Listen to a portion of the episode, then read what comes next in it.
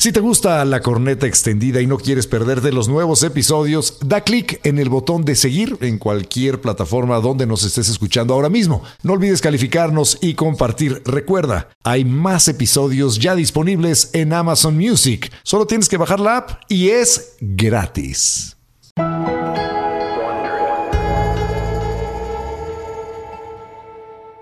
Este podcast contiene lenguaje explícito y está dirigido a un público adulto. El mensaje puede considerarse vulgar y ofensivo. Recomendamos discreción. La infidelidad más famosa de la historia comienza en el momento en que Minos, para convertirse en rey de Creta, invoca al dios Poseidón. De pie frente al mar Mediterráneo, pide a los dioses que si están de acuerdo en que él sea rey de Creta, hagan salir un toro del mar. Inmediatamente después, salió del mar un enorme y resplandeciente toro blanco, y así se convirtió Minos en el rey de Creta. Poseidón, el dios del mar, esperaba que, de acuerdo con el protocolo, el nuevo rey Minos sacrificara en su honor a ese hermoso toro que había salido de las aguas. Pero Minos ya era el rey, y convencido de que era capaz de engañar al dios Poseidón, sacrificó en su honor un toro más modesto y ocultó en sus establos al que acababa de salir del mar. Minos se había enamorado del toro blanco. Era el símbolo incontestable de su poder. Pero a Poseidón no le gustó nada la trampa que le hizo el rey. El dios impuso a Minos un castigo. Lanzó un hechizo sobre la bella Pasífae, su mujer, para que también se enamorara del toro blanco, pero no en plano simbólico como le pasaba a Minos, sino en el plano sexual. Una vez lanzado el hechizo, Pasífae quedó prisionera del deseo urgente de que ese hermoso toro blanco la poseyera. A estas alturas de la historia no pueden pasarse por alto las infidelidades de Minos, de las que Pasífae estaba más que al tanto. Tenía varias amantes, y una de ellas obligó a Minos a beber una pócima mágica. Y cuando eyaculaba, en lugar de semen le salían serpientes, escorpiones, alimañas que devoraban por dentro a la mujer que acababa de conquistar. Por su parte, Pasífae, la mujer de Minos el infiel, estaba a punto de serle infiel a su marido con el toro blanco. Pasífae recurrió a Dédalo, que era el artista de la corte, le contó del toro blanco que había salido del mar y del deseo voraz que la atormentaba. Dédalo le construyó una vaca de madera, hueca y cubierta de piel. Cuando la tuvo lista, llamó a Pasífae para que se metiera dentro, siguiendo la estructura de la vaca. Puso la cabeza donde iba la cabeza y las piernas en los dos huecos que le harían colocar su sexo donde iría el sexo de la vaca. Una vez colocada Pasífae, Dédalo abrió una compuerta que estaba debajo de la cola de la vaca el sexo expuesto de la reina, su olor, donde iban trenzadas su ansia y su deseo, llamó inmediatamente la atención del gigantesco toro blanco. Lo volvió loco y unos instantes después el toro ya estaba penetrando una y otra vez a Pasífae. Meses más tarde la reina parió un hijo, mitad hombre, mitad toro, que recibió el nombre de El Minotauro, por Minos el rey que no era su padre, el cornudo que de esta forma, con ese escarnio, recibía la venganza del dios Poseidón. En un intento por atenuar la terrible vergüenza que sentía, Minos el infiel recurrió a Dédalo y le pidió que le construyera un laberinto del que nadie pudiera salir jamás, para ahí encerrar al hijo de Pasífae y del toro blanco, el Minotauro y sus cuernotes.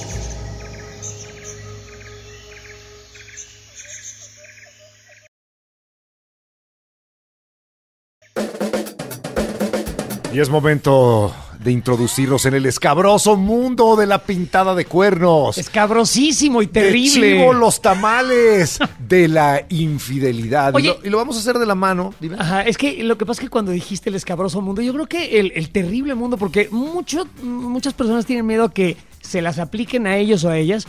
Otras personas tienen miedo eh, de caer en tentación y aplicarla. Otros tienen miedo de que los descubran Otros más tienen miedo de aceptar que ya han descubierto y encarar a él o la infiel. Entonces Es está correcto. lleno de miedo y terror este mundo del infiel o la Pues sí, infiel. es que es el mundo de, de- de lo secreto, de lo Correcto. oculto, de la traición, de la deslealtad. Pero también tiene su de la atractivo. lujuria. Tiene su atractivo, la aventura. El poder de lo, de lo prohibido. Exactamente. Bueno, el poder, además de todo, de, de lo nuevo, el poder de lo excitante, el poder de la nueva flama que a lo mejor ya se había apagado en el amor, que puede no morir, puede seguir ahí, pero de todos modos está esa comezón maldita de la infidelidad. Hay muchos ángulos. Y bueno, como nos da muchísimo miedo introducirnos solitos en el mundo de la infidelidad, lo vamos a hacer de la mano de una experta terapeuta y, y- y coach de relaciones de pareja, que es nuestra querida Berenice Ramos, que está el día de hoy con nosotros. Tómanos de la mano y llévanos a este escabroso y horrible mundo de la infidelidad. No, ya me tienen atacada de la risa y no hemos ni empezado. Pero, pero es que no está de risa esto, Berenice, está un poco Está de para terror. llorar. Bueno, te, te da risa nerviosa, Berenice, se me hace. ¿Tú estás casada? Yo estoy casada, yo, yo tengo pareja. ¿hace cuánto tiempo? Eh, tengo una historia de ya 15 años con el papá de mi hijo, de venidas, idas, eh, truenes, eh, mandadas a la fregada y también de Ajá. una reconciliación increíble y mágica y ahora ya llevamos juntos y casados, ya bien, bien, bien, cinco años. Cinco, Cinco años. años. Pero 15 bueno, pues para años. empezar, te tengo eh, una información que te puede ser interesante. De acuerdo a datos recabados en México y en todo el planeta, el promedio de tiempo que transcurre antes de que se dé una infidelidad en una relación es de 6.9 años. O sea que ya pasó. Casi 7 años. Pero ya pasó en tu caso, Berenice. O sea, Pues ya mira, esos seis años como ya estuvimos tanto tiempo separados, seguramente ahí tuvimos nuestro chance de... Cuando estuvieron Ah, pero eso separados, no- eso no cuenta cuando estuvieron infidelidad, separados, cada quien anduvo por su lado. y Claro. pudieron- pudieron Entonces verse digamos otras que personas y apenas demás. voy a llegar al, al- a los años críticos. ¿Y tienes miedo? No, la verdad no, porque yo estoy convencida de que la monogamia es antinatural.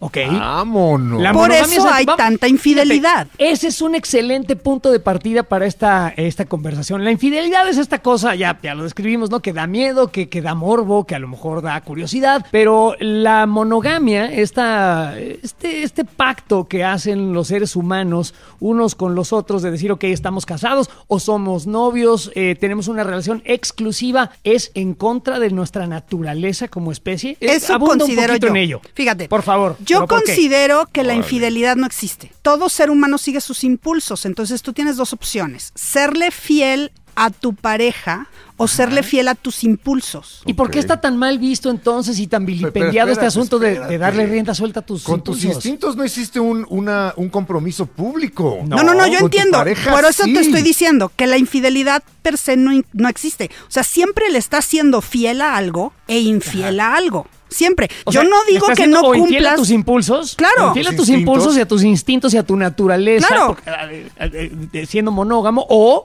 si hiciste una promesa de fidelidad, traicionando esa confianza con Ajá. tu pareja. Exacto. Ahora, ¿cuál es el punto que yo veo? Que la infidelidad es un algo que construimos como sociedad para sentirnos más a salvo y más seguros, porque necesitamos poseer a la pareja. Queremos que sea nuestro y de nadie más. Pero no la infidelidad, dices más bien el matrimonio o el noviazgo. La fidelidad. exclusiva. La, relación fidelidad. exclusiva es una Ya, ya, ya. necesidad O de sea, que ¿tú seas crees que la mío. monogamia es, es una posesividad? Sí, claro. O sea, piensa esto. ¿Tú no tenías un mejor amigo en el kinder que era tuyo, solo tuyo y no podía ir a jugar con los demás? No, yo sí compartía a Eugenio con otros Qué amigos. bueno, tú sí, pero mucha gente durante una etapa muy primitiva de su vida, o sea, en la infancia, necesitaba tener una sola persona para mí y que no se vaya a dormir a casa de la otra niña porque si no me muero. Y luego creciste y desarrollaste relaciones de amistad más sanas, o sea, tienes una mejor amiga que es la que am- amas y adoras y desde el kinder la tienes en tu vida, tienes otra con la que nada más revientas, tienes otra con la que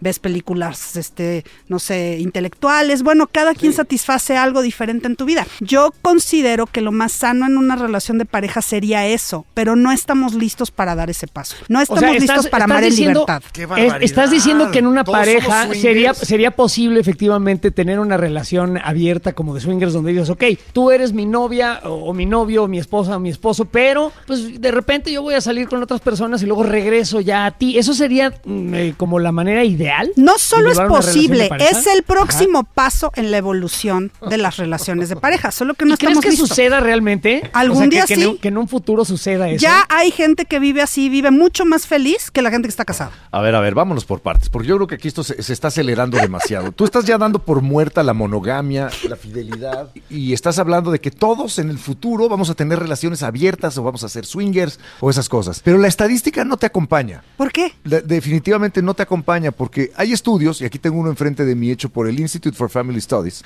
allá en los Estados Unidos, que habla de la cantidad de personas que son eh, infieles y cuál la cantidad de personas que son monógamas. Ok. Y pri- primero que nada, en tu experiencia, ¿quién es más infiel, el hombre o la mujer? Yo considero que el hombre, pero porque el hombre es más libre y, y no tiene tanto tabú Porque tiene más chance. estigma.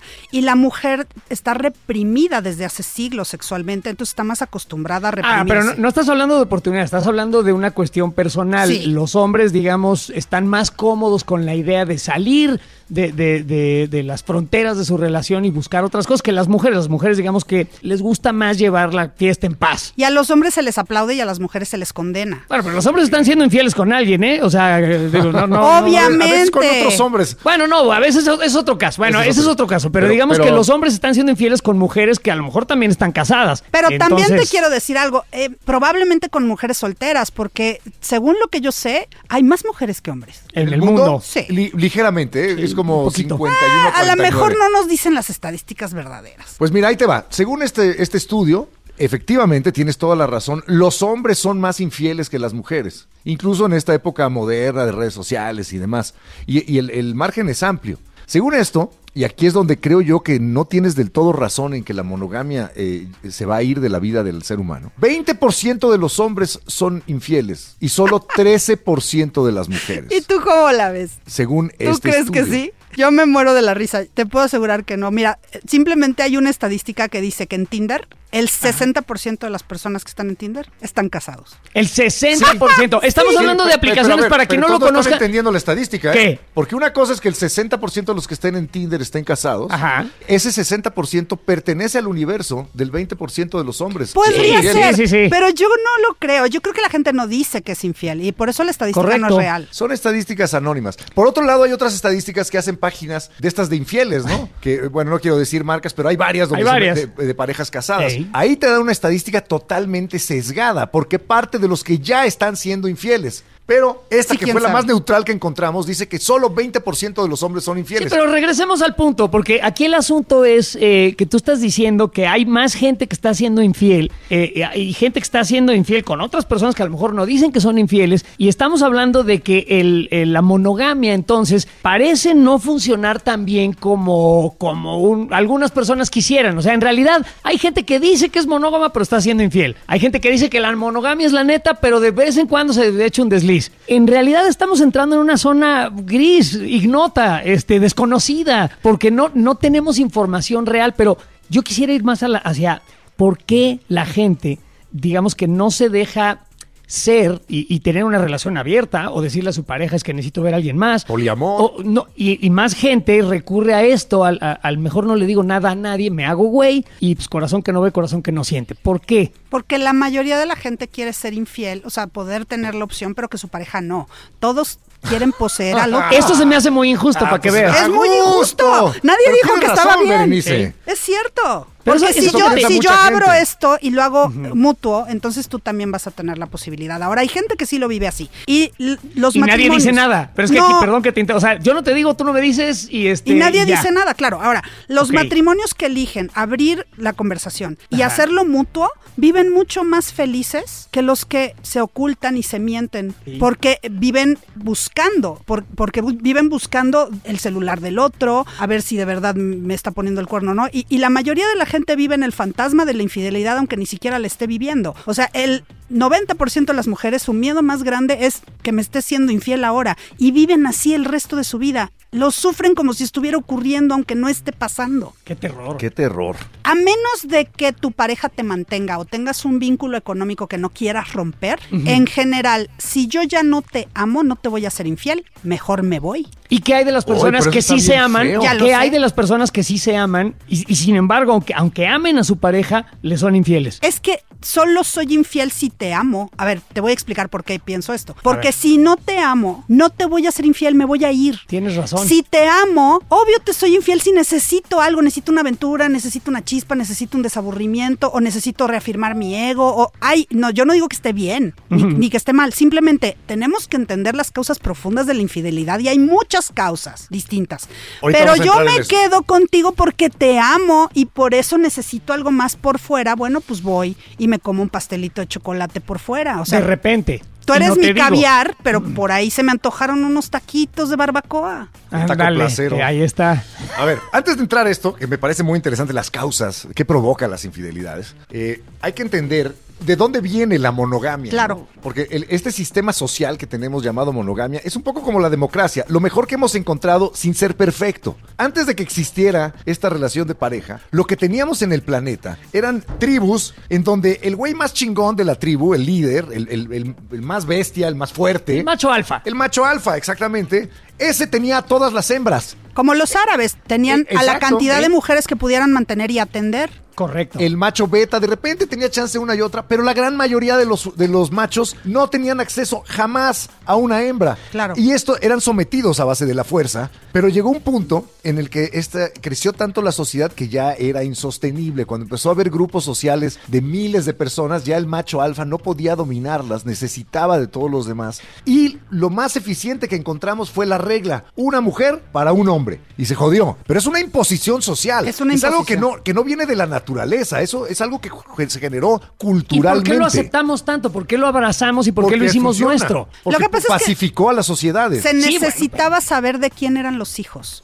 Ah, correcto. Aquí estamos también hablando de, de- de heredar bienes y demás. Por eso es más importante la fidelidad Nombres. de la mujer que la del hombre, porque se tiene que saber de quién son los hijos. Correcto. Y bueno, pues de ahí venía que los reyes encerraban a las reinas en el castillo mientras iban a sus campañas donde hacían y Es deshacían. que no había pruebas de ADN, entonces no se podía exacto, verificar eso. Bueno, y la reina se ponía su cinturón de castidad y el bufón tenía que conseguir una brelatas. Y bueno, era una cosa terrible. Pero el asunto aquí es que sí había ciertas eh, ventajas hacia un sistema de monogamia, de matrimonio, de saber quién es quién. Y ahora sí que quién dio es de estabilidad quién. a la sociedad. Sí, pero ahora que en la vida, que en la vida moderna esto, digamos que no es o no funciona de la misma manera, digo, si le das el nombre a tus hijos y demás y la familia, eh, llegan estas eh, miles de maneras de ser infiel, miles de maneras de salirte de esa eh, relación monógama. Y estamos hablando aquí de una gran realidad, que el- la mayoría de las personas que están casadas, en algún momento, según las estadísticas que,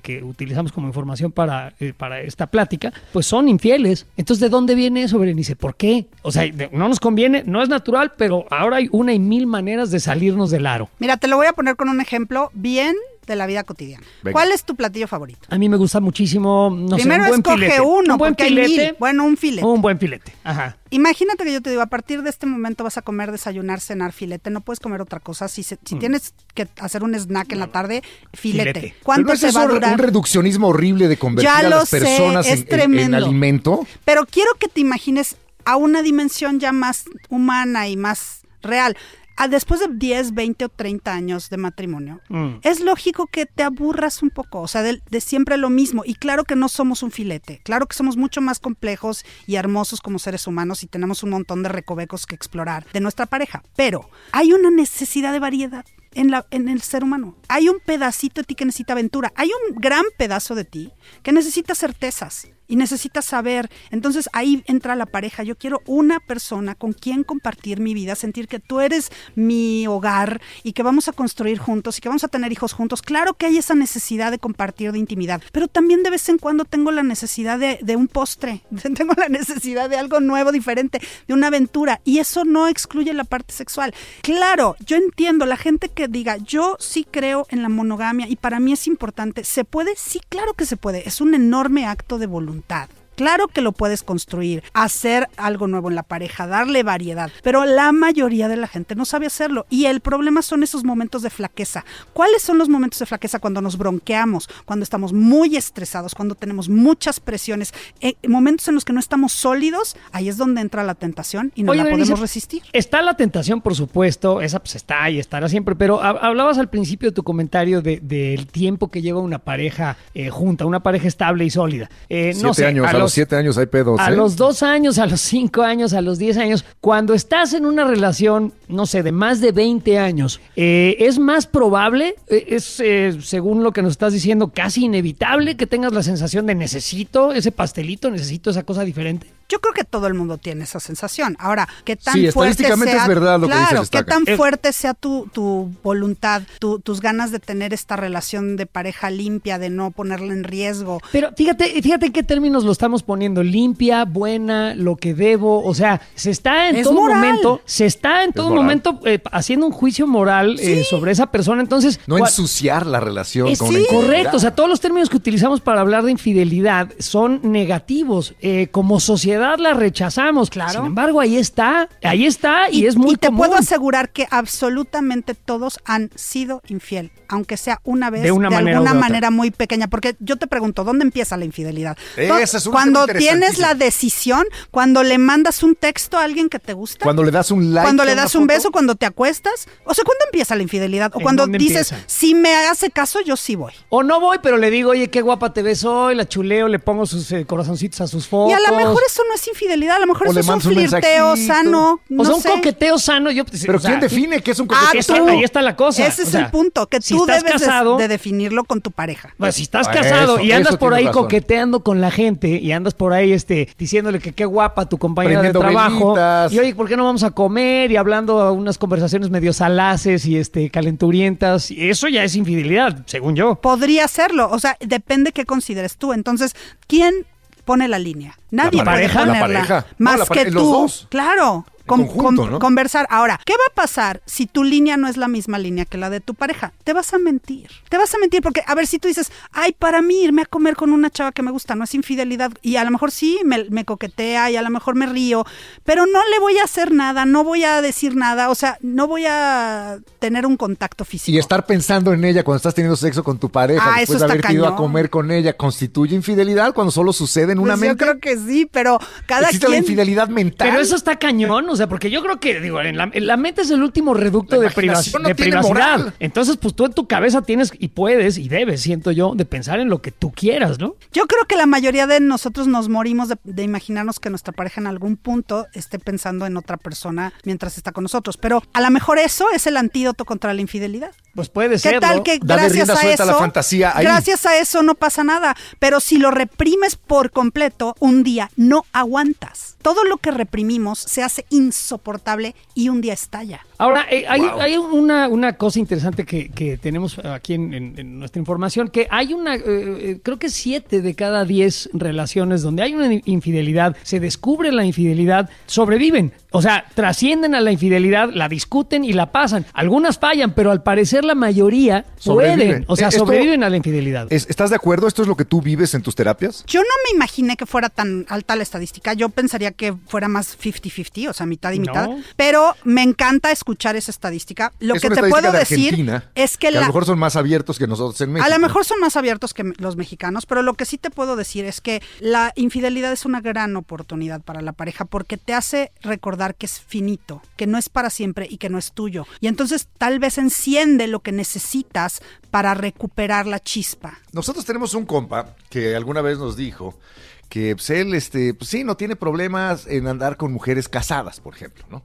Y dice que eh, lo que le han comentado de repente es el que el- él lo llamaba el cambio de aceite. De manera muy grosera. Muy ¿eh? grosera. Lo llamaba el cambio de aceite. De veras, el cambio de aceite que le das a la relación hace que la relación de pareja de ellos sea mejor después de la infidelidad entre la culpa que le da ella y lo que le, le estimula el haber tenido este refresco. Ajá. De pronto hace que la relación de pareja de ellos, ya que yo me fui a la chingada, sea mejor. Y hablaba de otra cosa, que cuando él era infiel, porque él también tenía su propia pareja, dice, no, y es buenísimo para mi relación, porque regreso súper cariñoso, y flores, Con y una cenas. culpa y- gigante O sea, él como Me que de alguna manera nunca. se estaba haciendo su, su, su lavado mental, su coco wash, su, su convencimiento de que lo que estaba haciendo es, digo, y no le vamos a poner bien o mal en esta plática. Pero beneficiaba a las dos relaciones. Pero beneficiaba, Claro. o sea, él estaba haciendo bien a todo mundo, echando su desmadre. Eso dice. Regresemos al, al caso del steak. Bueno, si Ajá. toda la vida comieras steak y un día te echas un pastel de Del chocolate. filete, del filete. del- Ah, pues, del- ahí se del le filete. estaca, a veces le decimos steak. Ah, Entonces, perdón. dijiste, Dije, ah, el- caray. el No, no, no, steak. pero habíamos dicho ese ejemplo del, del, del- De la carne, de de la la carne, carne, sí. que siempre Ya. comieras lo mismo.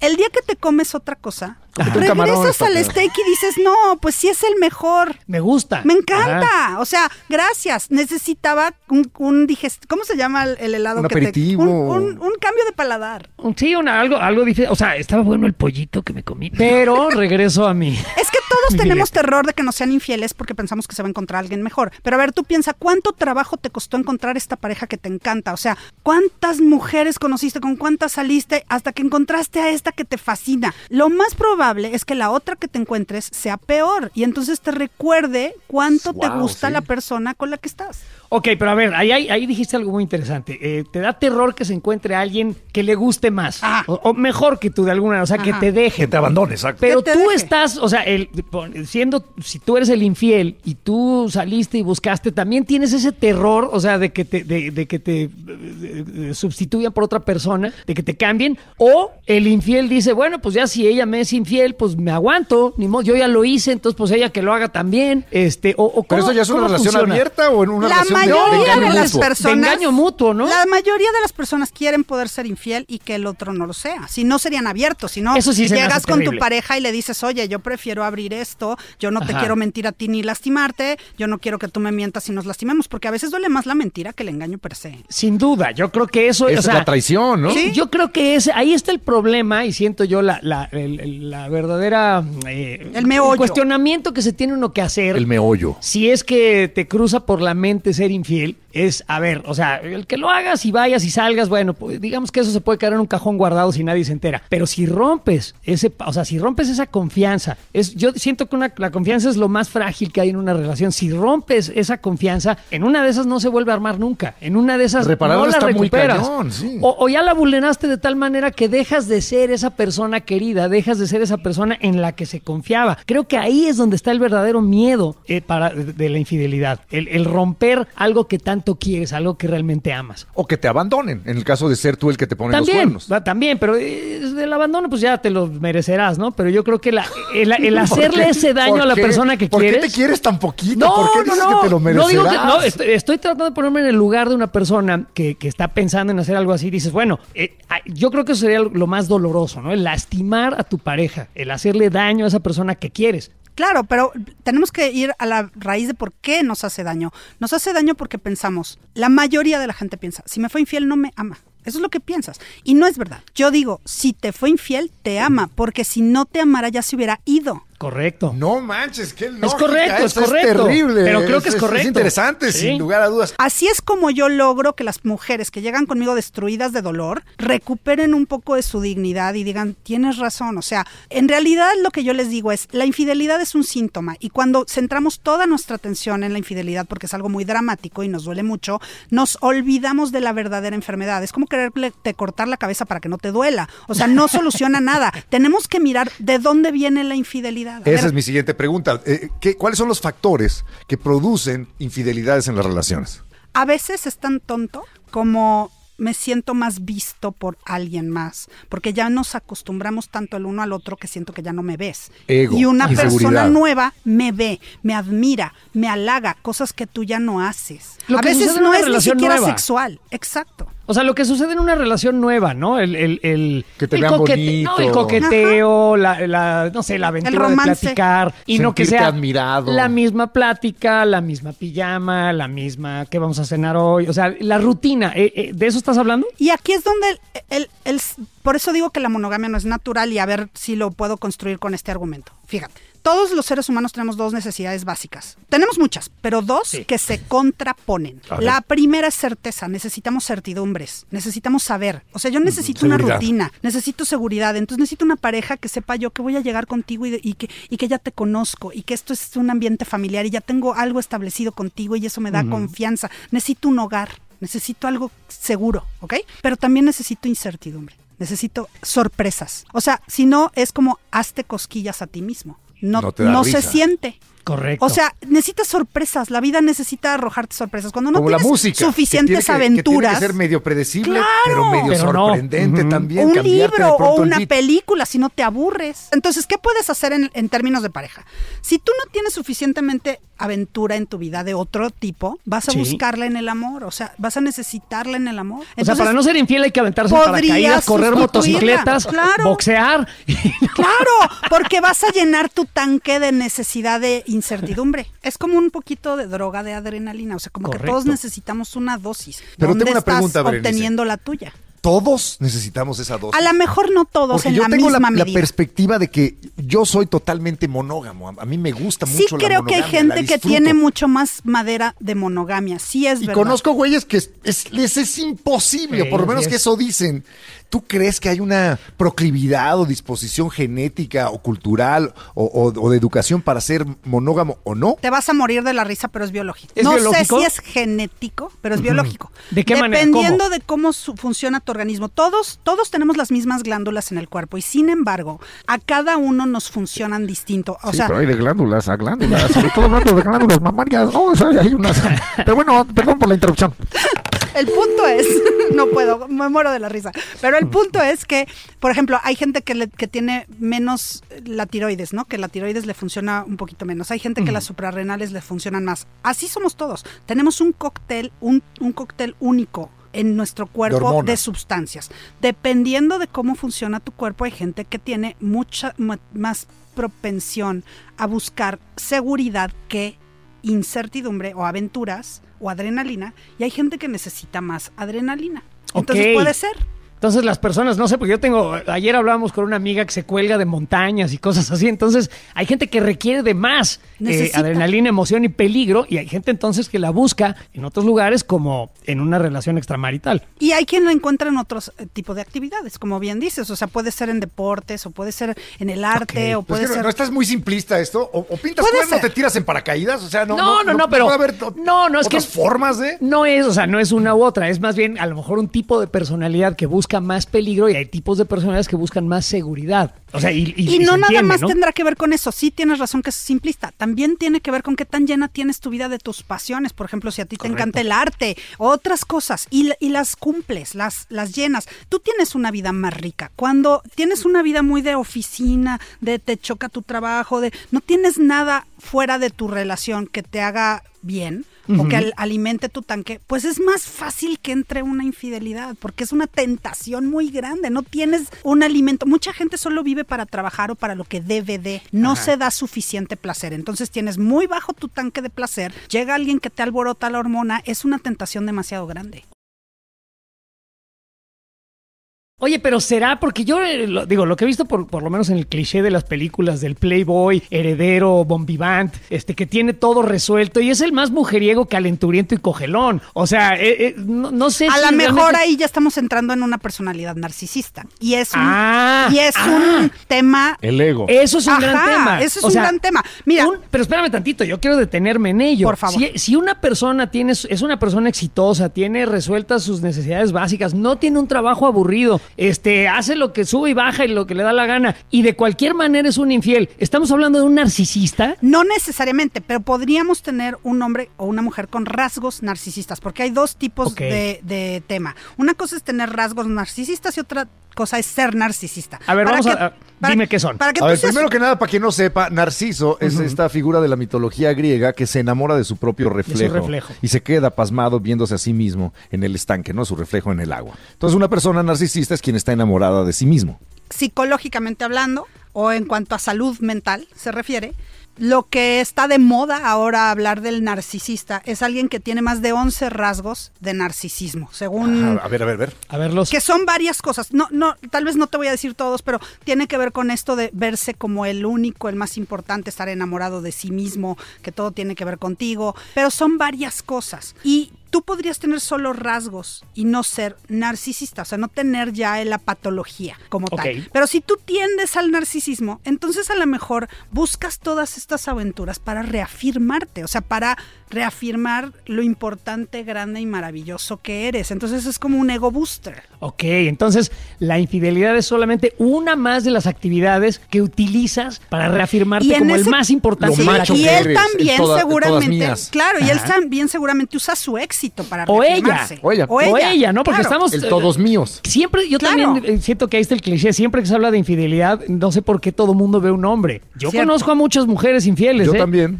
Cierto, yo también. Pero conozco más hombres. Esa es la realidad. Por eso la- el tema infidelidad es tan complejo, porque no, ti- no tiene una sola causa o raíz. Intentamos mirar dis- distintos ángulos, ¿no? Y sí, tienes razón, es muy simplista, pero solamente encontrando podría ser por aquí, podría ser por aquí, podría ser por acá. Porque es como fumar, ¿no? Y dejar de fumar es tan difícil porque hay el cigarrito que te echas después de la comida, pero el cigarrito que es- te echas porque estás estresado. Pero el Entonces, por eso es tan difícil dejar de Oye, fumar. Ahora mi siguiente pregunta, estaba yo de- pensando en, en- en hacia dónde ir y bueno, la infidelidad entonces es una cuestión que ahí está, que es una posibilidad, pero si en general estamos pensando que es algo indeseable, está el que es infiel o la que es infiel y, al, y los que sufren una infidelidad. Claro. Vamos a, a darle tantita atención a los que les fueron infieles. ¿Qué, ¿Cómo puede, ¿Cómo se repara una ¿Cómo se relación? repara una, una relación? Exactamente, me parece un buen camino que tomar. ¿Cómo, ¿Cómo sentirse después de que te enteraste de que te fueron infieles? Yo me entero que el estaca me pintó el cuerno haciendo un programa con Jordi Rosado. por ejemplo, ¿no?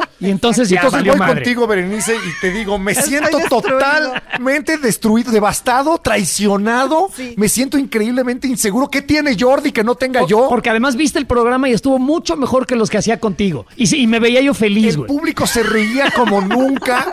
El estaca con una sonrisa de oreja a oreja. Jordi, Nu- yo, o Nunca sea, ni siquiera me mencionaron en estos Nunca. ojetes. No, y haz de cuenta que habíamos nacido el uno para el otro. Entonces, todo ese dolor, ¿qué va a hacer con él? Es una estupidez. Pero si te fueron infiel, ¿qué haces? Pues lo primero es que te- tienes que detectar qué es lo que realmente duele. O sea, ¿Qué es lo que realmente te duele a te ti? el sexo, la mentira. ¿Qué te está Lo doliendo a ti? ¿Y qué estás pensando con respecto a eso? Porque tú estás haciendo un juicio de valor respecto a ese evento. Eh, lo más probable es ese que yo te decía. Lo más probable es no me ama. Entonces primero cuestionemos eso. O sea, ¿te Ajá. ama o no te ama? Ya quedamos que sí te ama porque, Porque si no no, te ya se hubiera ido. Podría ser. Ahora, hay quien no puede elaborar ese pensamiento y dice, no, me dejó de amar. Ah, ok.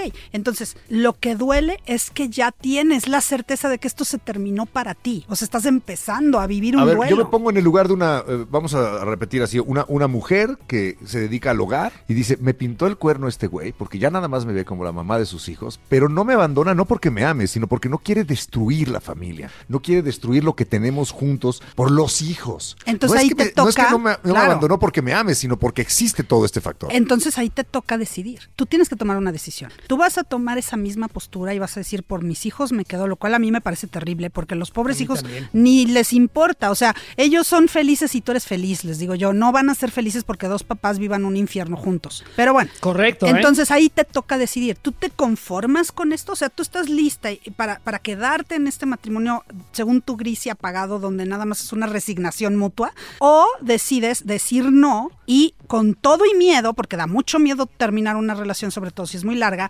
decir voy a aventurarme a terminar esto, a que me duela lo que me tenga que doler, a sanar mis heridas y luego volver a abrir mis brazos al amor para que llegue alguien más, porque yo también puedo ser feliz y también tu pareja puede ser más feliz en otro lado. Eso sería lo positivo, lo que Ahora. acabas de decir, creo. Eh, ¿te, a- te han formulado esta pregunta en tus terapias? Me fue infiel mi, mi pareja.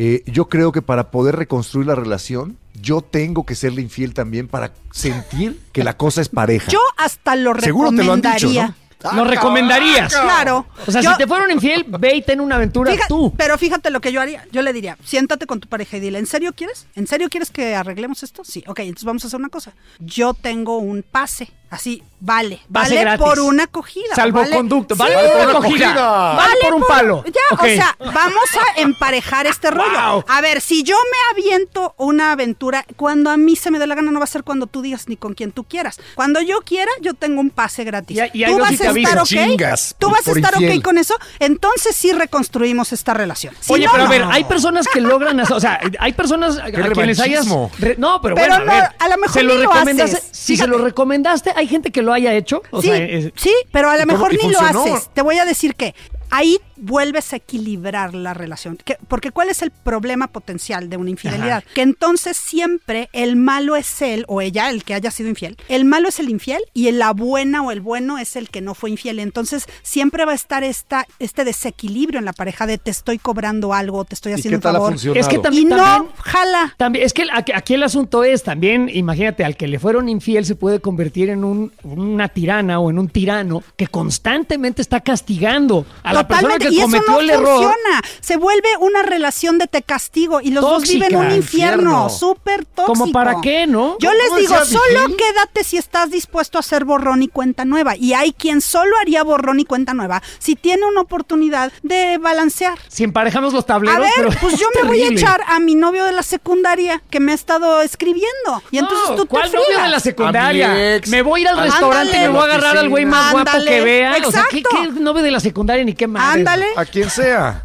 Pero bueno, Yo dicen sé, por ahí que- que, pocas las mujeres, personas lo harían y muchas me mujeres dicen no. Pueden perdonar, pero nunca olvidan. Nos decía el maestro Vigil, ¿te acuerdas? Eh, de alguna vez sí. Que siempre te lo va a seguir recordando así. en algún momento se va a acordar 20 años. y te lo va a recordar. Bueno, yo creo que Pero no también los hombres no- lo hacen, Sí, no son nada más las mujeres. A mí se me hace. Bueno, así lo decía él en ese momento. Sí, pero sí, yo creo que una, una persona eh, a Que la fue cual, lastimada. a la cual hiciste daño te lo va a recordar en algún momento. Pues es, hay que poner reglas. Entonces, parte de las cosas es, si vamos a decidir quedarnos en esta relación, hay que poner reglas. Y una regla debería ser, si perdonamos esto, si dejamos esto en el pasado, no se queda. vuelve a echar en cara. Fíjate que hace, Punto hace final. poquito vi una, una, una serie en la cual uno de los personajes había sido infiel hacía mucho tiempo. Su esposa era una súper exitosísima ejecutiva de una compañía grandísima y ganaba mucha más lana que él, ¿no? Y entonces resulta que él había sido infiel porque se sentía de alguna Menos. manera inadecuado y Claro. menos. Seguro. Necesita también reafirmarse. sucede? La ¿Esto también mayoría. sucede? la- yo te podría decir que la mayoría de las infidelidades se dan porque me siento mucho más apreciado, admirado afuera de esta relación. Y cuando una mujer gana mucho dinero, eso al hombre lo hace sentir menos que no en el caso contrario. Cuando un ¿Por hombre qué? gana más dinero, Bueno, no, pues sí, la mujer no se siente ¿no? menos. Sociedad. Es muy común que un hombre que gana menos que la mujer le ponga el cuerno y yo siempre les digo, se fue con otra, ¿verdad? Y me dicen, sí, más tonta, más gorda, más fea, más chaparra que tú. Sí, ¿cómo sabías? le digo, porque con ella se sentía más. Wow. Oye, tengo la impresión de que te llegan de verdad más casos de mujeres a las que les fueron infieles. No, que al lo que revés. pasa es que estoy dedicada a las mujeres. O sea, mi target, mi público es mujeres. O sea, también me llegan hombres, pero yo enfoqué toda mi comunicación hacia ellas porque Oye. soy mujer, sé lo que es vivir en la piel de una mujer y la puedo ayudar más a ella. Y ahí está la pregunta. Uno, un hombre, es un hombre, eh, ¿cómo reacciona ante una infidelidad en tu experiencia? Es más común que el hombre sí perdone y sí olvide. Son mucho menos rencorosos que Ah, ella. sí, La- los hombres perdonamos más que las mujeres las infidelidades. Qué sorpresa. Si un hombre es macho machismo- mexicano, no. O sea, sí hay un rubro de hombres o un, ¿cómo se dice? Que un no paquete de hombres perdonan, adiós. que no podrían con ellos, se van punto final. Pero en general, los hombres son mucho más abiertos a dejar eso atrás porque ellos no usan la, la- la infidelidad para definirse a sí mismos. O sea, ellos no dicen, me manchó, me traicionó, me... O sea, no se lo toman tan personal. En cambio, una mujer siente que la traicionó como si fuera el drama del universo, como que la manchó. Bueno, quisiera hacer un pequeño alto en el camino para retomar algunas cosas. Uno, Berenice dice que no, que no cree que la fidelidad sea natural, la monogamia no es natural y piensa que va de salida. Berenice, eh, ¿tú crees que la gente que está en una relación de pareja debería o viviría más feliz, más bien, si deja de preocuparse sobre si le van a ser infiel o no? Por supuesto, porque yo siempre les digo, a ver, imagínate 20 años juntos. Les digo, ¿cuántas veces tuviste miedo de que te fuera infiel? Me, decían, me dicen, siempre, o sea, casi 20 diario, ¿sí me entiendes? Y le digo, pon tú que te fue infiel una o dos veces. Hace, hace el cálculo. Te fue infiel el 10% del tiempo y el 90% del tiempo estabas sufriendo por algo que no estaba pasando. Entonces, de todos modos, O sea, viviste con preocuparte por la, por la infidelidad no va a hacer que no te sean infiel. Claro que Entonces es no. una pendejada estarte preocupando por eso. Por Esa es tu, supuesto. tu recomendación. Por supuesto. Ok, me parece interesante. Y el que Entonces- busca, encuentra. A ver, a ver, a ver. Explícate con eso. Porque Imagínate, esto lo he oído muchas veces. Yo, yo tengo muchos amigos con los que le digo te amo. Yo soy así, yo soy bien, bien, bien Amadora. cariñosa. Sí, y mis amigas y todo, besos a todo el mundo. Imagínate que mi marido un día entra a ver mi WhatsApp y ve que le puse te amo a mi amigo que es gay. Bueno, o sea, pues, ¿qué se va a imaginar? La mayoría de las mujeres buscan en los celulares y encuentran algo que se puede malinterpretar. A lo mejor sí encuentran, pero a lo mejor no es nada y de todos modos se lo imaginan. El ser humano ve lo que quiere ver, punto. Entonces, si te estoy entendiendo bien, una de las maneras de, de prevenir la Es que infidelidad dejes de buscar. es dejarte de preocupar por ella. Claro, mejor preocúpate Pero- por ser atractivo y magnético. Y eso es lo que yo enseño a las mujeres. Yo les enseño a ser mujeres magnéticas. Y te ¿Cómo es una mujer sorprenderías. Una mujer que es feliz es magnética. Una mujer que disfruta su vida. Una mujer que se comparte de verdad con el otro y que no tiene miedo de perderlo sabiendo que hay 8 billones de personas en el planeta Tierra. Por supuesto que va a haber uno que quiera contigo. O sea, si se va uno, llega otro. No pasa nada.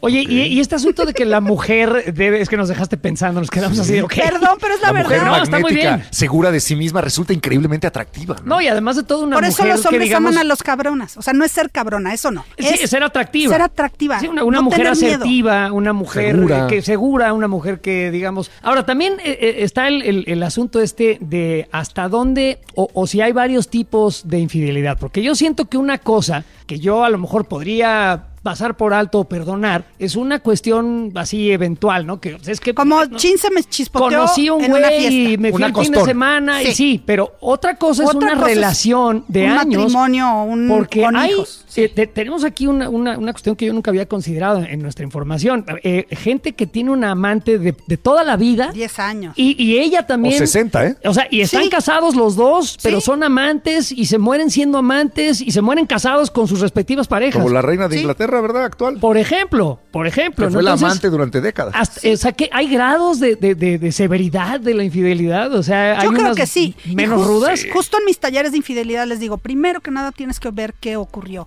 No es lo mismo si te fue infiel una vez después de 20 años de matrimonio o si te fue infiel desde que eran novios antes de casarse con cinco diferentes o si te fue infiel con una o, o misma peor durante con, cinco con años. uno mismo, ¿eh? Con uno mismo que, que de plano haya una Durante relación años. paralela. Sí. Eso Claro. yo creo que es la, la- la más grave de las infidelidades, Es la el- casa chica. el grado Ah, rudo. Cuando Bueno. ya hay hijos y todo. Yo tengo un amigo ¿Hijos? de- Hijos con la otra pareja, la casa que chica. Sí, es que íbamos eso- a la escuela y, y había cinco hermanos y eran cinco hermanos del amante y eran de las mismas edades, íbamos juntos en la escuela, no es broma. Madre, sí, yo también tengo- conozco un caso de, de una, o sea, hab- había tres familias, de hecho. Qué- O qué sea, el loco, señor ¿no? tenía tres familias. Sí. Y vivían en diferentes puntos de la ciudad. Esto antes de los celulares y las Güey, redes yo Es que una vez sociales. fui a un ahorita ya es velorio que imposible. había como cuatro viudas. Sí. Claro, pero tienes Cuatro que mujeres pensar esto. destrozadas. Es la primera Que vez eran históricamente, no, es la primera vez históricamente que se le exige al hombre ser fiel, de 50 años para acá. Antes de Sí, eso no es se exigía cierto. que el hombre fuera Sí. infiel. Era perfectamente aceptable Claro. lo normal. No, y además el señor se fue a la oficina y pues no, aquí no está y allá no está tampoco y quién sabe dónde está, ¿no? No había celulares, ¿para dónde No había estás? güey? cámaras, no había No había celulares. cámaras. Era más fácil. Era más difícil que les cayeran a los infieles. Pero Claro. también a las mujeres, ¿eh? La, la mujer pues se quedaba en su casa y, Ah, y sí. ya la visita leche. Claro. Bueno, por acá por donde estamos ahorita, este, en el sur de la ciudad, había famosos lugares donde la señora se fue al súper y no iba al súper. Alguien hacía el súper mientras la señora estaba en una casa con unos muchachitos, ¿no? Hay un antro de mujeres que cuando pasan la tarjeta del marido dice el súper. Sí, sí. Sí. El súper. es, es real. Y no es el súper. Bueno, para ser completos, ¿qué debe de hacer un hombre para prevenir la infidelidad? Es más ¿Hacerse fácil. magnético también? Yo creo que un hombre lo que tiene que hacer es cuidarla. La mujer busca amor.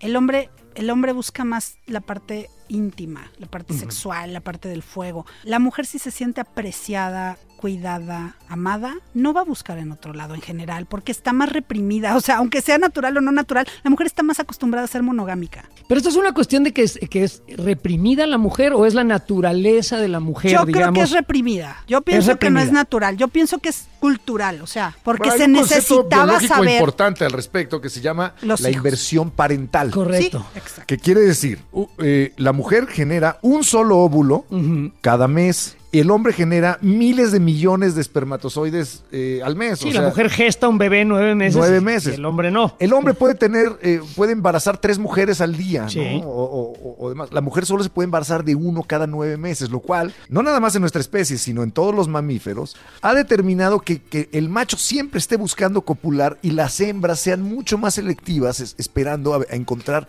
a la mejor pareja posible, Y a los tienes mejores que genes. pensar que, que entra el hombre a la mujer. La- lo tiene que dejar entrar. Eso es otro, Además. es más, es más cañón que entrar en alguien. Est- Este, esta eh, raíz biológica que tenemos de la inversión parental, del espermatozoide y el óvulo y demás, la gestación, la lactancia, todo el esfuerzo que hace la hembra de todas las especies de mamíferos y nosotros los humanos, este eh, input o, o este lastre que tenemos, ¿sigue existiendo en la sociedad actual? Porque- ¿A través del, del tamiz cultural se va quedando o, o- o permanece? Porque vive a nivel inconsciente. Imagínate que nuestra mente consciente es el 10% y el 90% es nuestra mente inconsciente.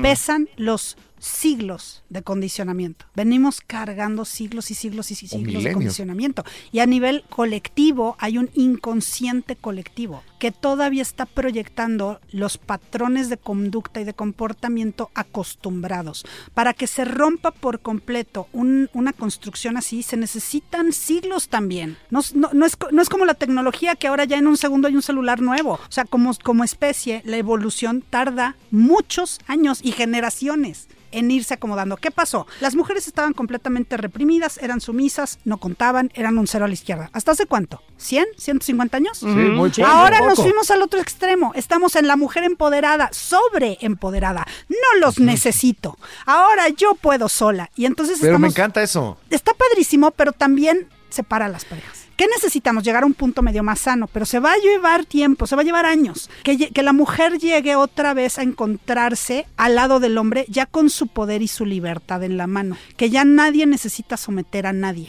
Pero ahorita ves muchos maridos sometidos, también ves muchos hombres mantenidos. O sea, estamos cayendo en Sí. el otro extremo. Ay, qué padre. Pues eh, digo, eh, lo que sucede es que en la, en, la, en la sociedad moderna ya no está mal visto que a lo mejor la que salga a trabajar sea la mujer y el hombre se quede en casa. Sobre Pero todo en países- curiosamente les ponen más el cuerno. ¿Por qué? Porque se sienten desmasculinizados. Y ahí es ¿Sabes donde lo me que sucede? masculinizo. Que creo que en sociedades como, en, en sociedades como la mexicana sí sucede esto más. Yo vivo en Estados Unidos. En Europa y Chicago, Estados Unidos quizá no. Y veo Sí. a muchos hombres que son, son eh, pues hombres que se quedan en su casa y, y hacen todo lo que a lo mejor hacía una mujer en Y los que están 50, bien. ¿no? Y están contentos y, y de hecho no, no los veo eh, este, Humillados. No se sienten mal, no, o sea, y los ves con las carreolas en la mañana, ¿eh? O sea, van al gimnasio, hacen sus, sus pesas y luego sacan a pasear al niño y al perro y hacen el súper y la mujer está todo el día trabajando en la oficina y, y- y parecen estar muy felices. Es cierto. Y los otros hombres no los ven mal. En México, puta, la risa se oiría a 10 cuadras. Es cierto, entre más libre sea el pensamiento,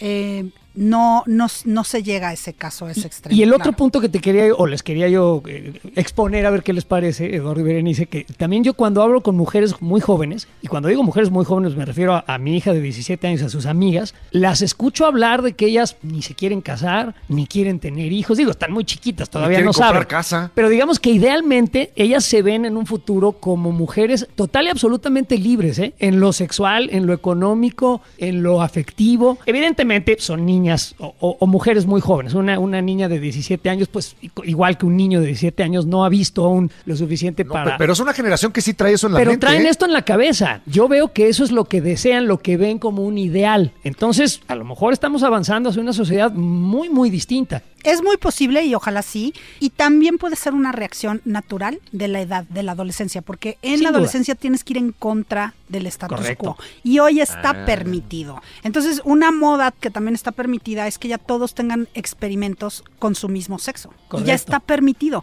Ya no es esto de... ¡ah! Espanto ¿Cómo? total. Ya es como, Sí. ah, son pues me besé una chava. Sí, generaciones. sí, sí, sí, sí. Lo- Luego los oyes Y no me platicar y, dices, te cae. Yo me enamoro Sí, de la sí, sí. persona. Yo me soy enamoro de la persona y no me del vale el sexo. sexo, el Exacto. género. Correcto. Y está yo siento que está bien, ¿eh? Yo creo que, abre, es- están, estamos Sí. abriendo posibilidades y eso es bueno, siempre y cuando no nos quememos con fuego. Entonces, cuando yo Claro. planteaba que la monogamia es antinatural y que deberíamos de llegar hacia otra cosa, también tienes que ser muy sabio, porque si tú todavía vives en un en una situación en la que sientes mi pareja es mía, si tú abres tu relación vas a vivir un infierno, vas a vivir celos, vas a vivir cosas Claro. espantosas. Entonces también abrir demasiado pronto te expone a, a sentimientos muy tóxicos. Y, Mm. y si no lo sabes manejar, mejor no lo hagas. Mejor vive en la monogamia, en lo que te hace sentir a salvo y seguro, pero cuestiónate. Cuestiónate si tus eh, preferencias son tuyas, si tus valores son tuyos o son impuestos. Ok. Y si quieres mantener una relación monógama, tienes que esforzarte muy y lo fuerte que quieras hacer, pareja. hazlo en conciencia y en libertad. Y, y- y- y también date permiso de experimentar. A ver, no todas las parejas tienen que ser la pareja de tu vida. Experimenta. ¿Qué tal que te das permiso de descubrir quién eres bajo otro paradigma? Y por ahí te gusta más o por ahí dices, no, lo mío, lo mío es esto. Ah, buenísimo. Ahora, mucha ¿Qué gente tal no que por ahí te gusta más, güey?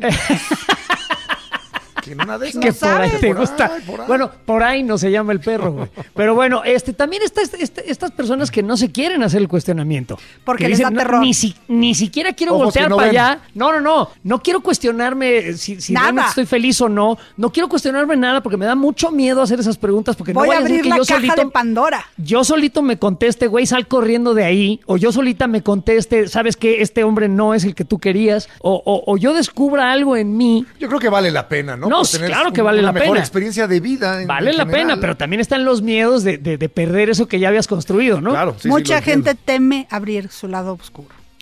Correcto. Yo, Abre tu lado oscuro. no, yo, yo vivo muy, muy cerca de mi lado oscuro. Es más, creo que paso más tiempo ahí que en el, en el, en el bueno. Bueno, nada más para acabar de preocupar a la gente que nos está escuchando en este Sí, momento. porque qué bruto, güey. Acerca de las relaciones de pareja y la fidelidad.